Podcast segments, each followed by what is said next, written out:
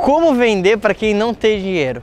Eu sou Marco Lafix, especializado em trabalhar com celebridades formadoras de opinião, e eu tô aqui literalmente num castelo em Milão, na Itália, e eu quero compartilhar o conceito que é o seguinte, principalmente no marketing digital, muita gente fala assim, pô, eu não sei necessariamente de como vender para quem talvez não tem dinheiro. E daqui a pouco você vai entender por que eu tô falando disso aqui dentro. Mas imagina o seguinte, preço é diferente de valor. Preço é literalmente o número que a pessoa está pagando. Valor tem a ver com percepção, tem a ver com algo emocional. Então vamos lá. Se o preço é isso aqui e o valor percebido está aqui, a pessoa fala assim: isso é barato. Se o preço está aqui e o valor percebido está aqui, ela fala: tá caro. Então, na verdade, quando você vai pensar em vender para quem não tem dinheiro, imagina que as pessoas elas têm como sempre como conseguir o dinheiro. Você apenas não criou valor suficiente para a pessoa chegar aqui. Por que eu estou falando disso especificamente nesse castelo? Para você entrar aqui, você tem que pagar uma taxinha, você tem que comprar um bilhete.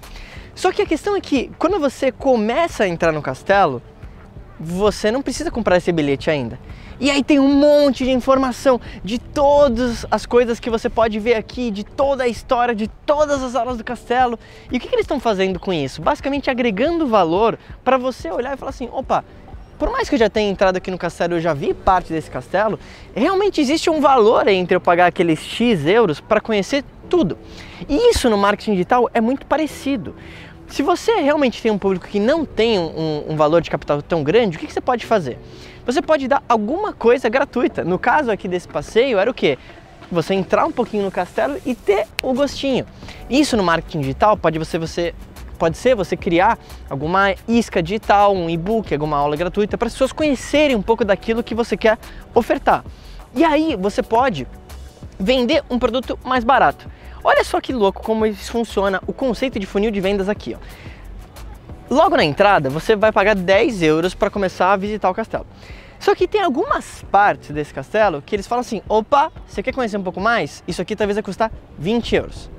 Então, no seu caso, dentro do marketing digital, você pode colocar um produto mais barato para segmentar quem está começando e depois ofertar produtos cada vez mais caros e criar uma escada de produtos dentro do seu funil de vendas para aumentar o valor que essa pessoa está investindo daquilo que você está vendendo.